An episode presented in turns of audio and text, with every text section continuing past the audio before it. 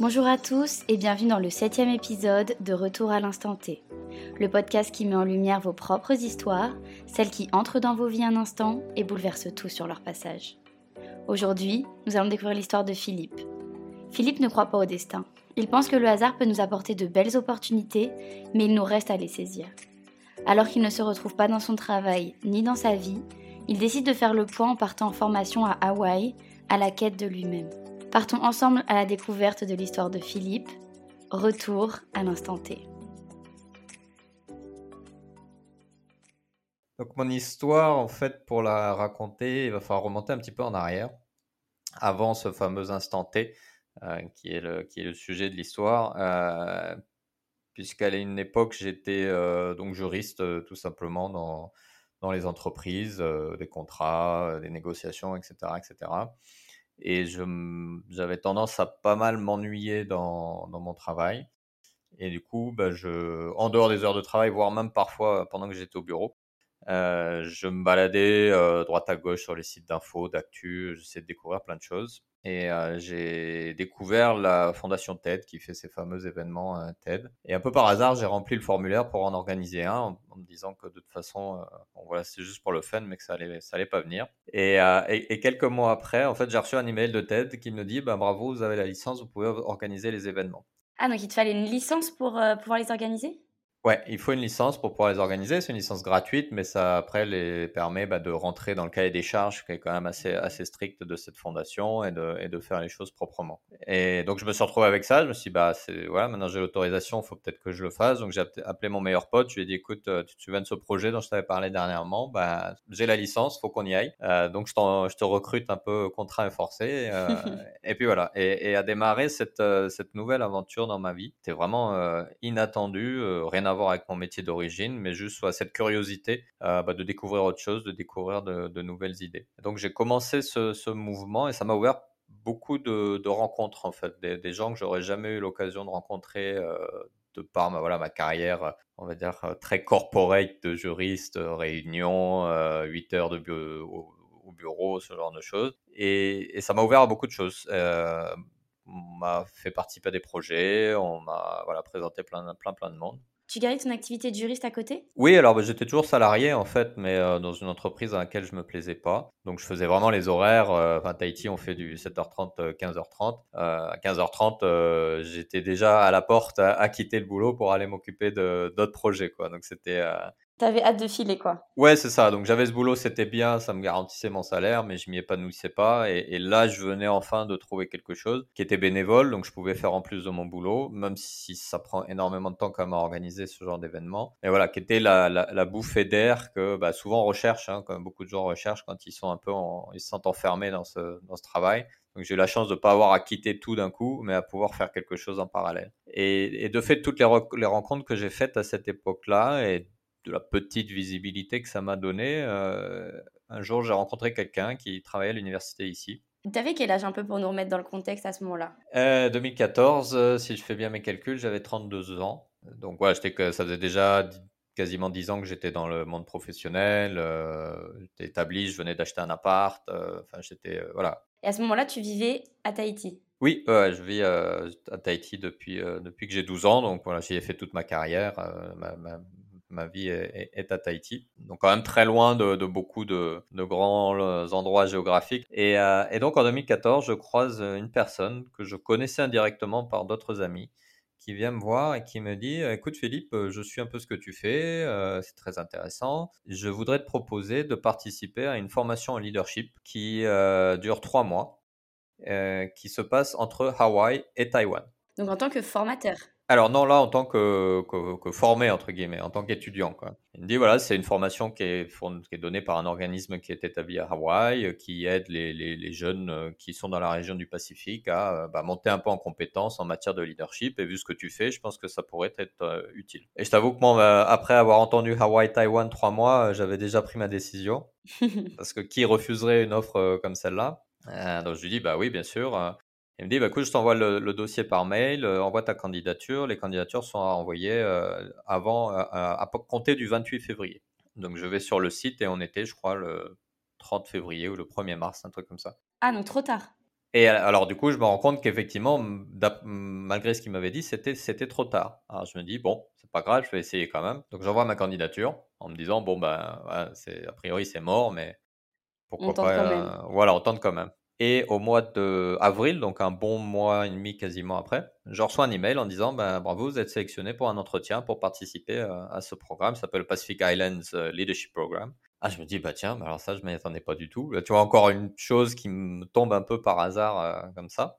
Et donc, je fais, fais l'entretien et quelques semaines après, on me dit, bah, bravo, vous êtes sélectionné, vous pouvez participer. Donc, il va falloir faire une demande de visa parce qu'il faut aller aux États-Unis pour un certain temps et du coup c'est pas c'est pas comme du tourisme. Donc il y avait quand même tout un tas de, de démarches à faire et bien sûr il fallait que j'obtienne l'autorisation de mon employeur chez qui j'étais euh, et je vais voir mon directeur immédiat et lui me dit non c'est pas intéressant pour nous, je vois pas l'intérêt de cette formation pour l'entreprise donc euh, on veut pas que tu partes.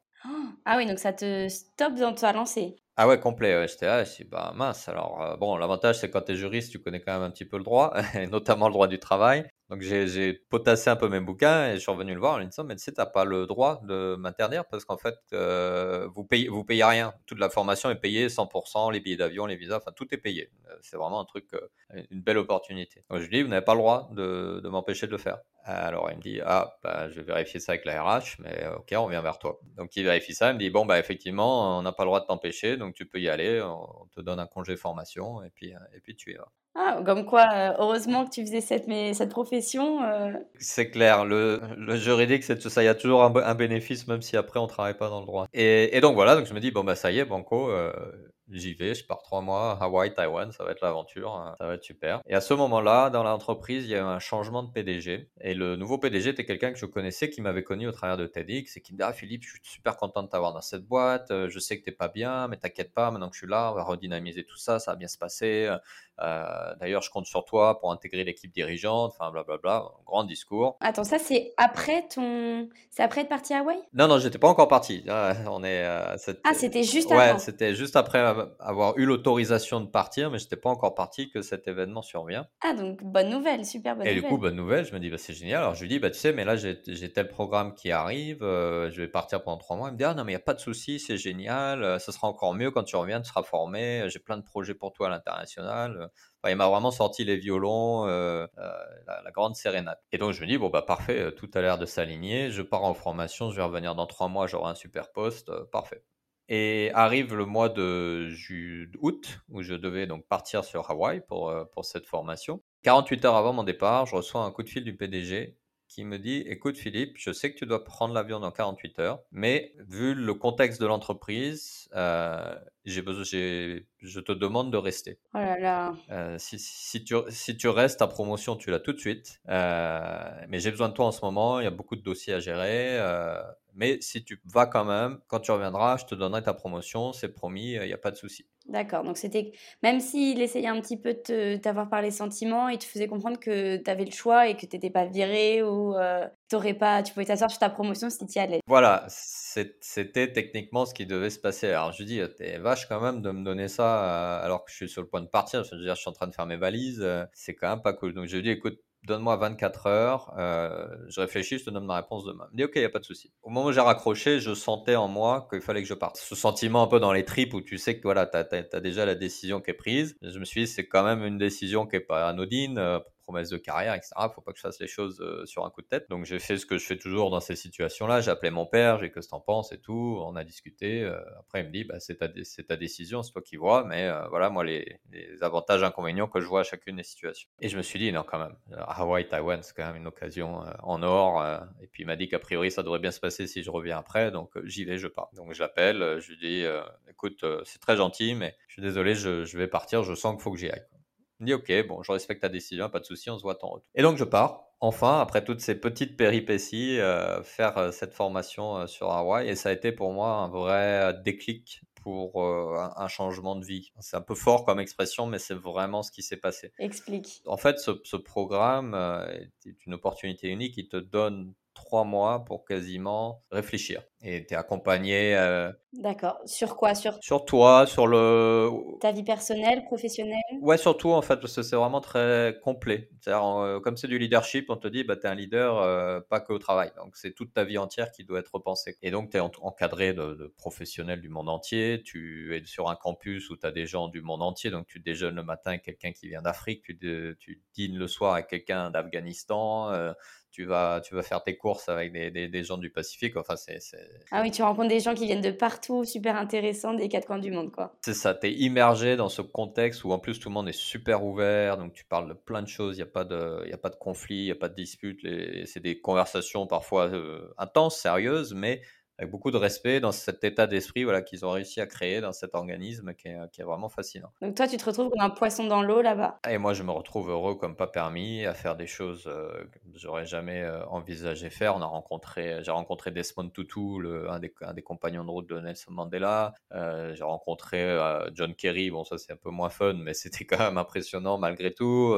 Et puis après, on part à Taïwan pendant, pendant plusieurs semaines où là, pareil, on rencontre le gouvernement, les universités, les entreprises enfin, exposé, si tu veux, à des, à des choses que en rêve, tu disant, ah, je vois ça à la télé, ça me, ça me, ferait, ça me ferait kiffer, mais, mais tu te dis, moi en plus sur ma petite île, en plein milieu du Pacifique, euh, et, euh, et, si tu veux, moi je me suis dit, ok, ça, ça me dit que je risque dans un bureau, c'est plus pour moi. Moi je veux faire des trucs euh, beaucoup déjà plus à l'international et plus tourner vers, voilà, vers cette richesse humaine de partage de la diversité, de réflexion sur des problèmes de fond, enfin vraiment euh, quelque chose qui, voilà, qui, tu te lèves le matin, tu te dis de quoi je vais parler aujourd'hui, ça va être génial. Et donc après ces trois mois, je vais voir le staff qui m'avait donc formé, je leur dis les gars, j'adore ce que vous faites, moi j'envisage de quitter mon job, euh, j'aimerais travailler avec vous. Ça va faire du temps.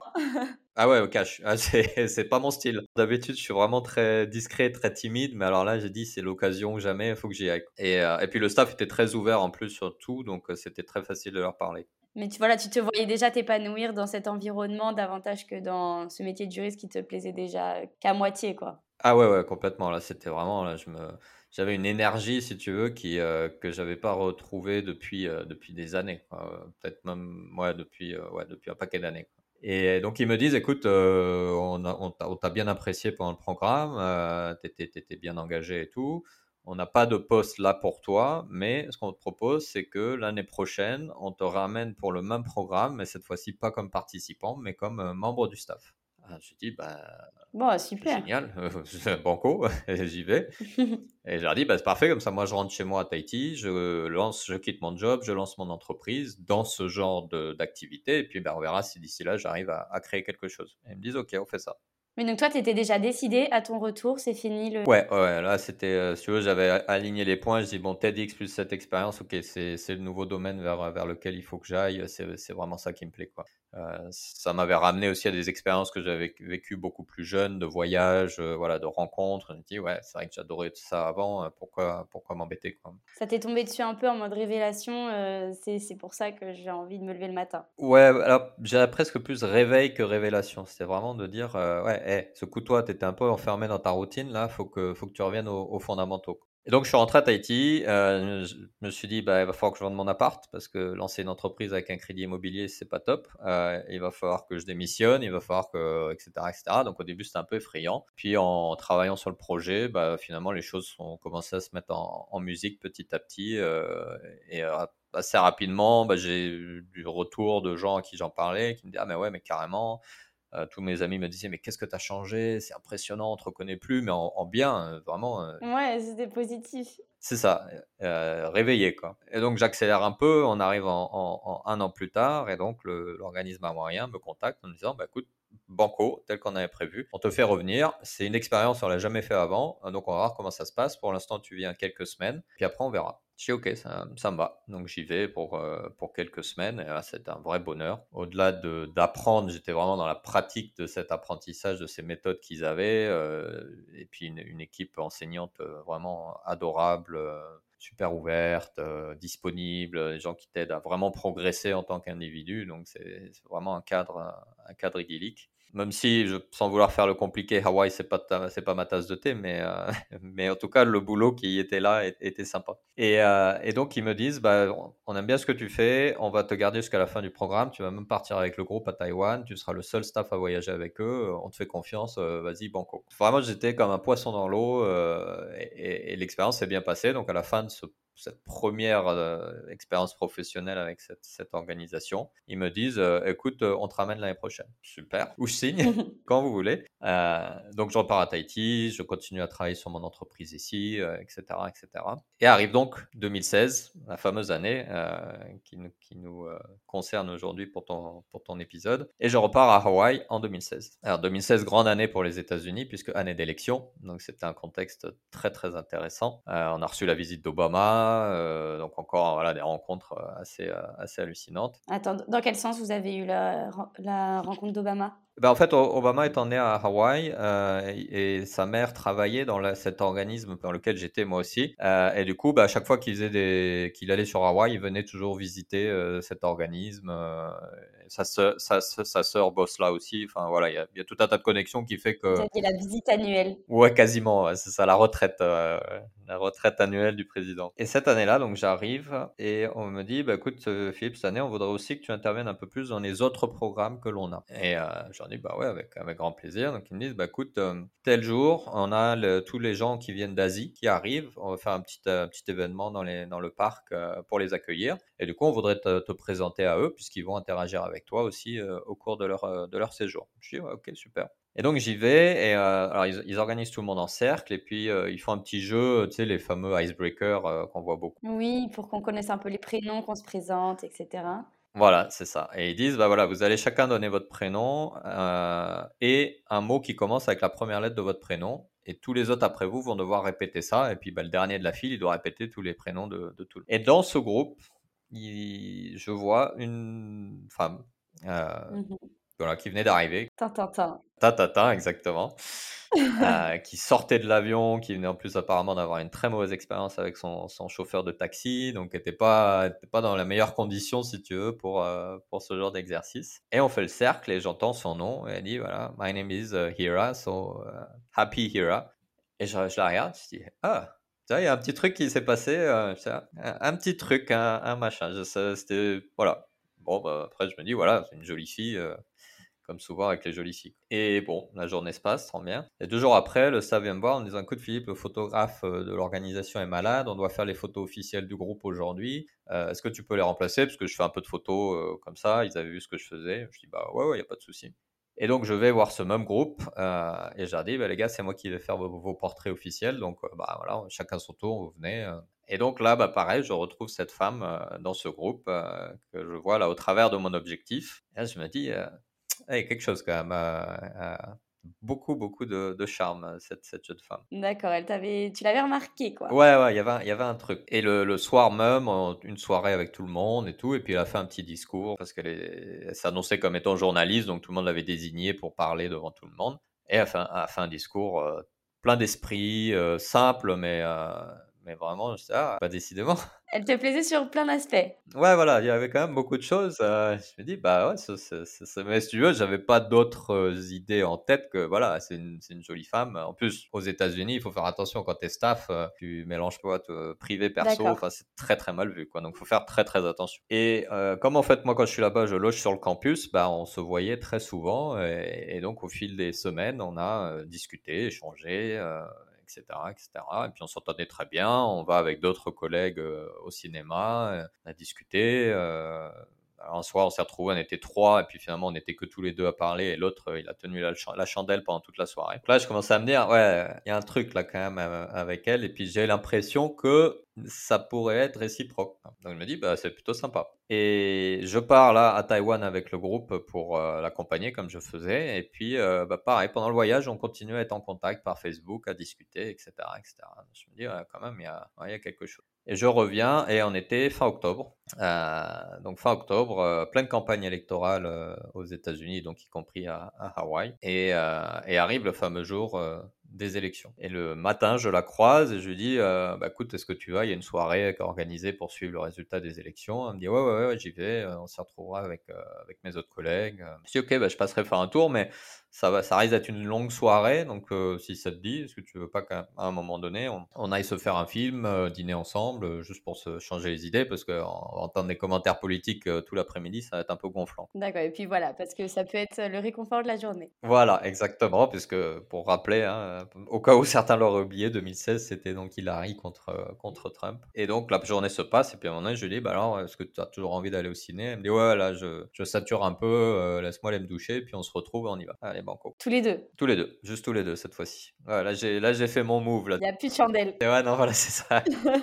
et, euh, et donc, on va au cinéma. Alors, on a été regarder un, film de Mel Gibson qui était quand même assez gore, donc c'était, pas forcément.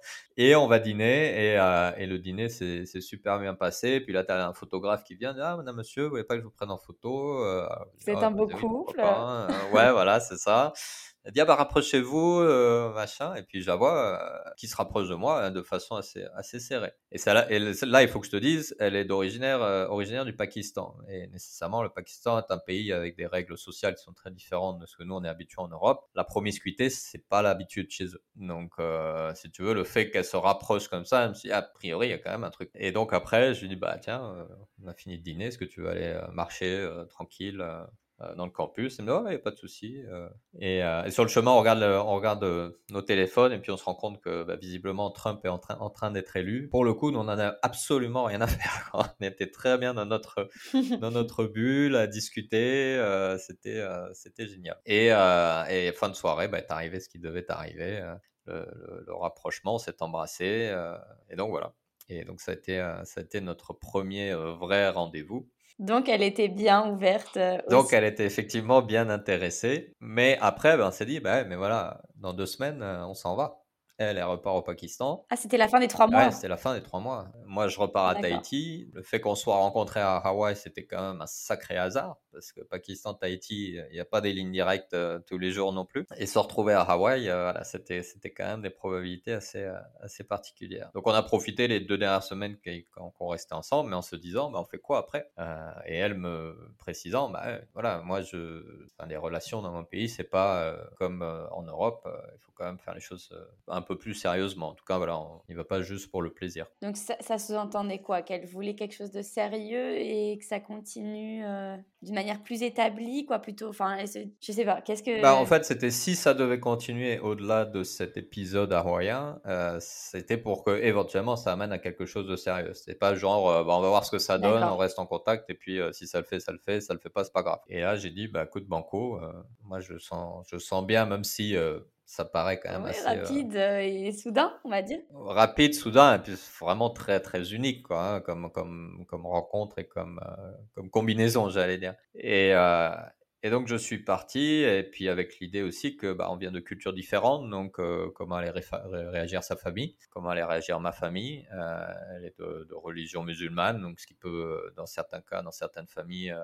en France bah, être, problématique. Et donc moi j'arrive chez moi et puis je vois mes parents, je leur dis bah voilà, il faut que je dise, j'ai rencontré quelqu'un, euh, elle s'appelle Ira, euh, elle vient du Pakistan. Euh, oui, mais vous allez faire comment bah, Ça, on va voir, mais, mais pour le coup, voilà, c'est quelqu'un que je me suis beaucoup attaché, donc on va tenter le coup. Elle, de son côté, bah, rentre chez elle aussi. Alors, elle a commencé d'abord à en parler à sa sœur, puis après à sa mère. Euh, avant potentiellement d'en parler à son père euh, pour voir un peu quelles étaient leurs réactions. Et elle, c'était comment? Elle écoute des deux côtés du mien comme euh, du sien, ça s'est très bien passé. Mes parents ont dit, bah écoutez, vous entendez bien, ok, bah, voyez ce que ça donne, c'est pas facile, il faut que vous attendiez à ce qu'il y ait quand même des obstacles, mais bon. Et si tu es heureux, tant mieux. Ouais, voilà, advienne que pourra. Quoi. Donc, euh, donc on est resté en contact et on est resté en contact pendant euh, un an sans se voir. Parce que, bah, comme je disais tout à l'heure, Tahiti, Pakistan, il n'y a pas d'avion. Euh, et quand on est, comme elle, né avec un, passeport pakistanais, voyager, c'est une vraie, vraie difficulté. On a la chance avec un passeport français de pas mal pouvoir bouger. Tu arrives sur le pays, tu as ton tampon et tu rentres. Et tu peux rester pendant souvent 90 jours.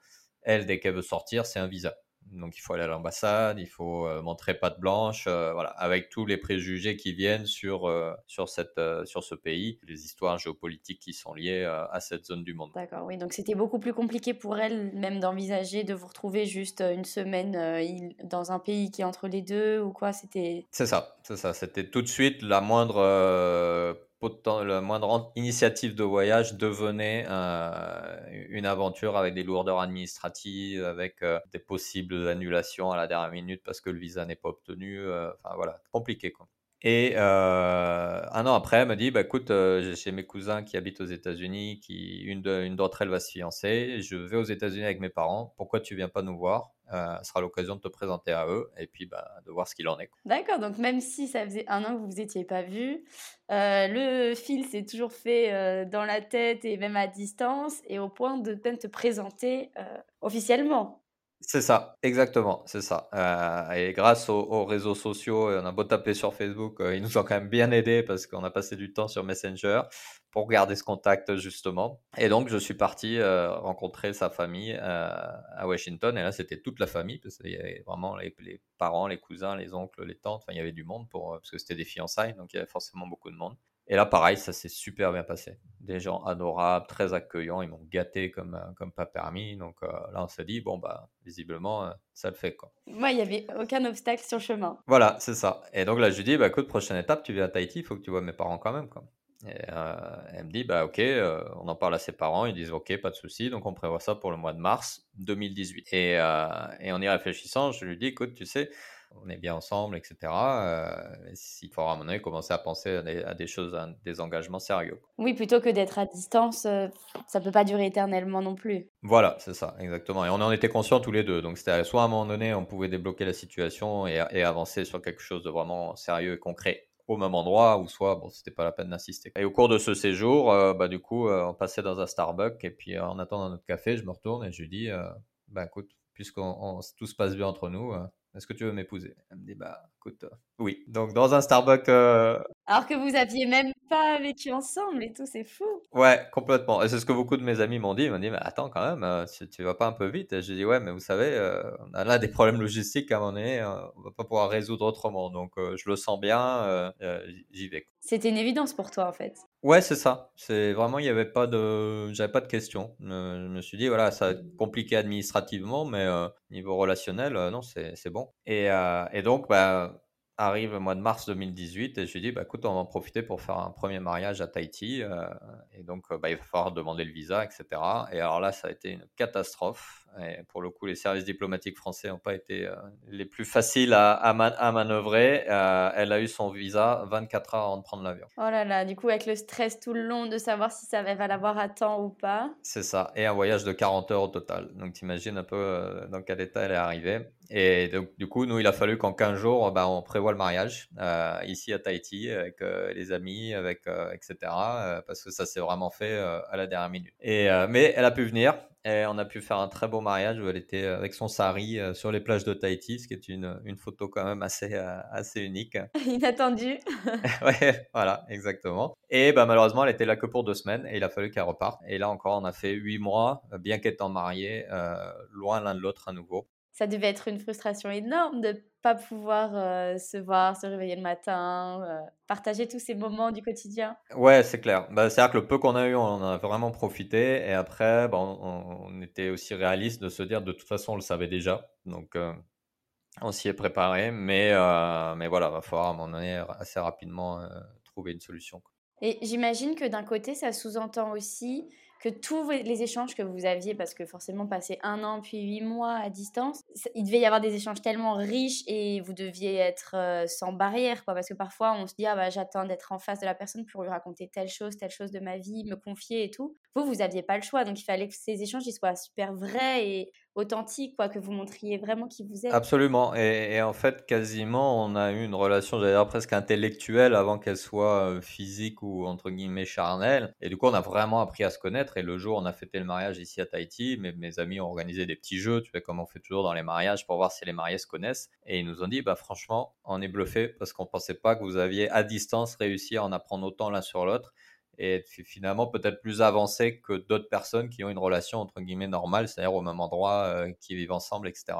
Vous n'alliez pas vous marier de toute façon si vous ne vous connaissiez pas, donc c'est que vous aviez dû tellement échanger, tellement rentrer dans les profondeurs de vos vies en fait à distance. C'est ça, c'est ça. Et puis finalement on en a fait une chance, une opportunité si tu veux, au lieu d'en faire un handicap, parce que on savait que de toute façon il fallait qu'on vive avec.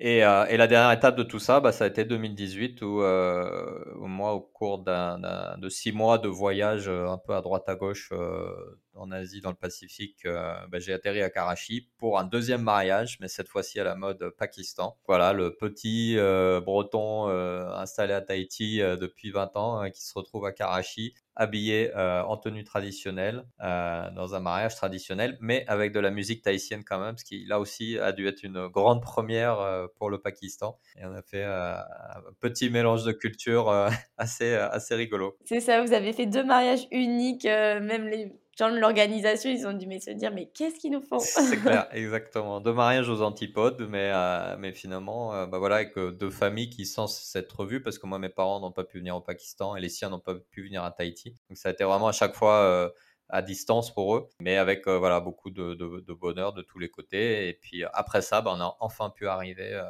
en janvier 2019 à ce qu'elles viennent s'installer avec moi à Tahiti. D'accord, donc c'est elle qui, a, qui est venue te rejoindre Ouais, voilà, parce qu'au niveau professionnel, elle était aussi un petit peu un tournant de sa carrière. Il n'y avait plus forcément beaucoup d'opportunités dans son pays. Euh, moi, avec mon entreprise qui était quand même en développement, on s'est dit, bon, pour l'instant, on va faire ça. Euh, et en plus, on avait la possibilité, euh, en tout cas l'envie, d'aller nous installer, euh, j'allais dire à mi-chemin, mais pas vraiment, mais c'est en Nouvelle-Zélande, pays anglophone et dans le Pacifique quand même, donc il y avait un peu des deux. Euh, et c'était le plan bah, jusqu'à ce que l'année dernière, forcément, la pandémie arrive. Et, euh, et vous coupe un petit peu l'herbe sous le pied C'est ça. Et, et, donc, bah, pour l'instant, voilà, on a, on a installé à Tahiti. ça doit être la seule pakistanaise de Tahiti. C'est super. Donc, au final, cette histoire de quête professionnelle de, quête de ce que tu veux faire et grâce à ce TEDx initial, et bah aujourd'hui tu es marié avec euh, une femme euh, qui a une autre culture mais avec qui j'imagine vous partagez énormément. Ouais parce qu'en fait euh, quand tu n'es pas de la même culture, tu peux jamais vraiment assumer que l'autre te comprend par défaut.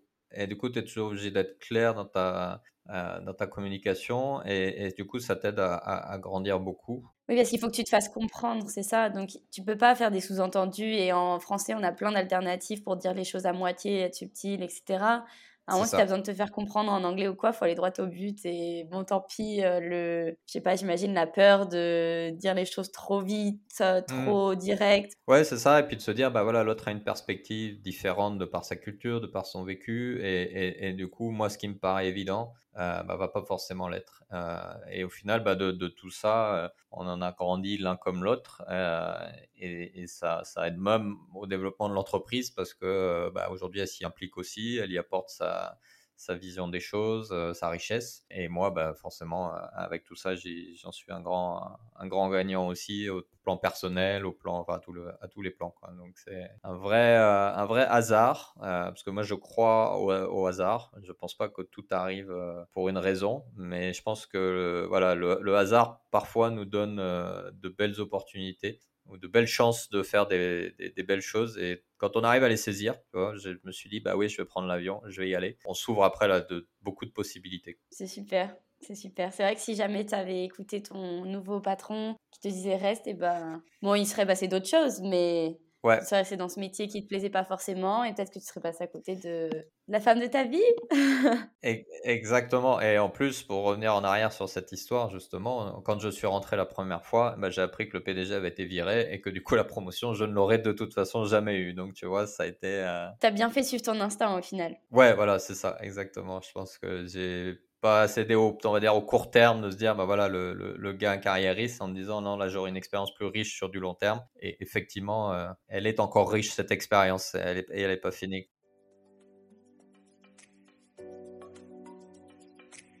Merci à vous d'avoir écouté cet épisode de Retour à l'instant T. J'espère que celui-ci vous a plu. Si vous souhaitez participer pour mettre en valeur votre histoire surprenante, je vous invite à me contacter par mail dans le détail du podcast.